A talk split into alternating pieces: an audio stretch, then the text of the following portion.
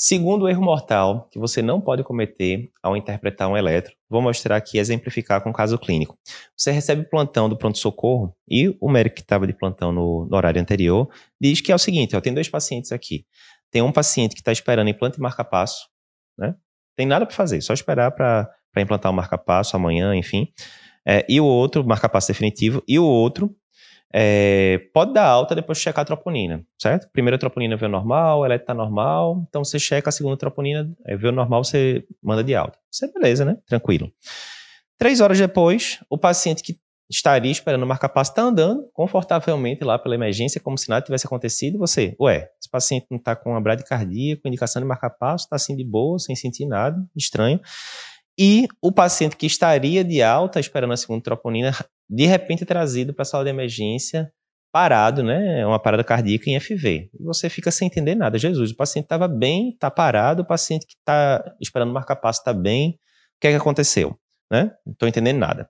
E aí o que acontece? Esse é o segundo erro mortal que você não deve cometer na hora de interpretar um eletro que é o que? Esquecer de checar pessoalmente o eletro dos seus pacientes. Então aqui é o seguinte, você tem que assumir a responsabilidade, né? A gente fala, aqui está uma foto, né, só para mostrar, esse aqui é o nosso livro de eletrocardiografia, né, o, o manual de eletrocardiopapers, que segundo a Amazon é o livro mais vendido de eletro do país, mas nem só de medicina vive o médico, né? Tem esse livro aqui que eu acho massa, A Responsabilidade Extrema, que é desse autor aqui, Joko Willink, que é um militar americano, faz um podcast muito bom, enfim. E aí, resumindo, né, o que é que ele fala no livro? Que você tem que assumir total responsabilidade sobre tudo que está no seu entorno e que você tem algum grau de controle. Né? A gente já gravou um podcast sobre isso. Eu vou pedir para o pessoal colocar o link aqui em cima, falando sobre medicina e liderança, o que todo médico tem que saber sobre liderança, mas dando o spoiler do podcast, o que ele fala é isso. É, tá no seu controle, você tem que assumir a responsabilidade. Então, você está num plantão, você poderia dizer, ah, o erro foi de fulano que me passou o caso errado, como a gente vai ver na sequência, certo? Os dois casos, a conduta não era para ser aquela, como a gente viu na evolução. Então você podia dizer, não, mas veja, eu fiz a minha parte. A pessoa disse que eu tinha que checar a troponina, estava esperando a troponina sair, não tinha saído, o paciente parou, fazer o quê? Ou no outro caso, olha, o paciente, é, disseram que o paciente precisava do marca-passo, né? Eu segui as instruções, mas veja, o paciente agora está sob seu comando. Se ele está so, sob seu comando, é bom você ver se a história é mais ou menos aquela, né? Porque, enfim, condutas existem certas e erradas. Então, se esse paciente evolui mal no seu plantão agora, você até, né, legalmente, você está responsável por ele. Então, assuma a responsabilidade. A gente já fez várias enquetes com, com o pessoal sobre eletro, né, sobre, com os nossos alunos, seguidores. E é um fato, a maioria dos médicos não sabe interpretar um eletro com segurança. Não sabe, não sabe.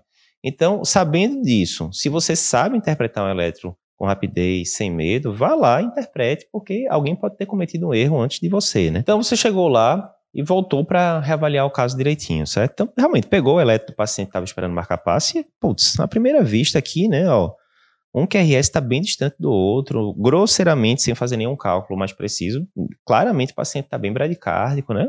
está compatível né, com o marca-passo. E a gente perguntou isso no, no evento que a gente fez para milhares de pessoas, ó, o que é que você faria nesse caso?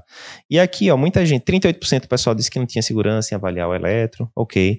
39% disse que faria atropina para o paciente, 11% disse que faria, colocaria um marca-passo, e apenas 11% colocaram a resposta correta, que é o seguinte, o eletro está normal, não tem que fazer nada. Está normal, Eduardo, como assim?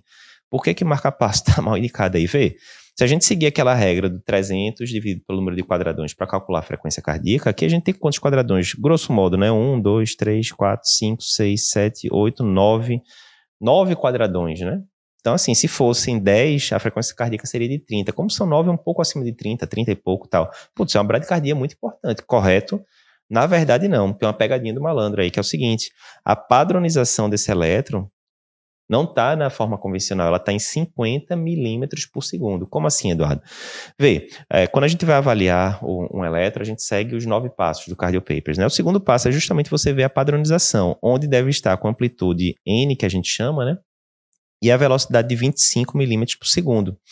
Como é que eu posso avaliar isso? Em relação à velocidade, o próprio traçado diz, né, em alguma parte lá ele diz, ó, por exemplo, aqui 25 milímetros por segundo. E ver como se interfere, ó. Vai ser o mesmo eletro do mesmo paciente, a diferença de poucos segundos entre um e outro. A única coisa que a gente mudou foi a padronização. Esse daqui está com 25 milímetros por segundo, é um eletro normal. Depois a gente aumenta para 50 milímetros por segundo, vê como os QRS se afastam um do outro e por isso dão a impressão de bradicardia. E depois a gente deixa em 10 milímetros por segundo, e aí vê como os QRS se aproximam e dão a impressão de taquicardia. Ou seja, é o mesmo eletro, é o mesmo paciente, a única coisa que mudou foi a padronização. Vê como muda muito de um para o outro, né? Então, isso estava errado, né? Você estava errado aqui de não ter checado, rechecado o eletro. Se tivesse rechecado com calma, você teria visto que o paciente não tinha, na verdade, bradicardia. Era um paciente né, com eletro normal e que foi feito um erro lá na, na, na, avaliação do eletro. E sobre o paciente que teve é, parada cardiorrespiratória? Pois é, o eletro desse paciente não era normal, né? Na verdade, ele mostrava um padrão bem típico aqui em V2, V3, que é um padrão que a gente chama de síndrome de Wellens. Mais para frente, nessa aula aqui dos 10 erros mortais, a gente vai comentar mais sobre esse eletro. Então, o segundo erro mortal que você não pode cometer ao interpretar o eletro é esse: é você não checar pessoalmente o eletro dos seus pacientes. Você está no plantão de emergência, está no plantão de UTI, alguém lhe disse que o plantão de o eletro de fulano é normal.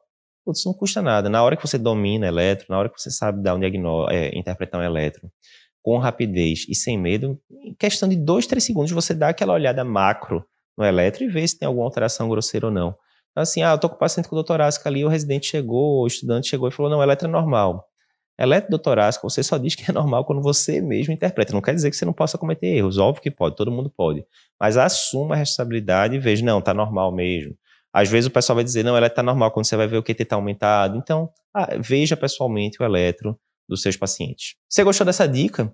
Essa dica é um dos 10 erros mortais que você não deve cometer na hora de interpretar um elétron. E a gente tem uma aula totalmente gratuita só sobre isso, onde a gente fala os 10 erros e a gente ainda disponibiliza um e-book para você resumindo tudo de mais importante que a gente fala na aula. Se você quer assistir essa aula completa, clica no link que está aparecendo aqui em algum lugar da tela e acessa.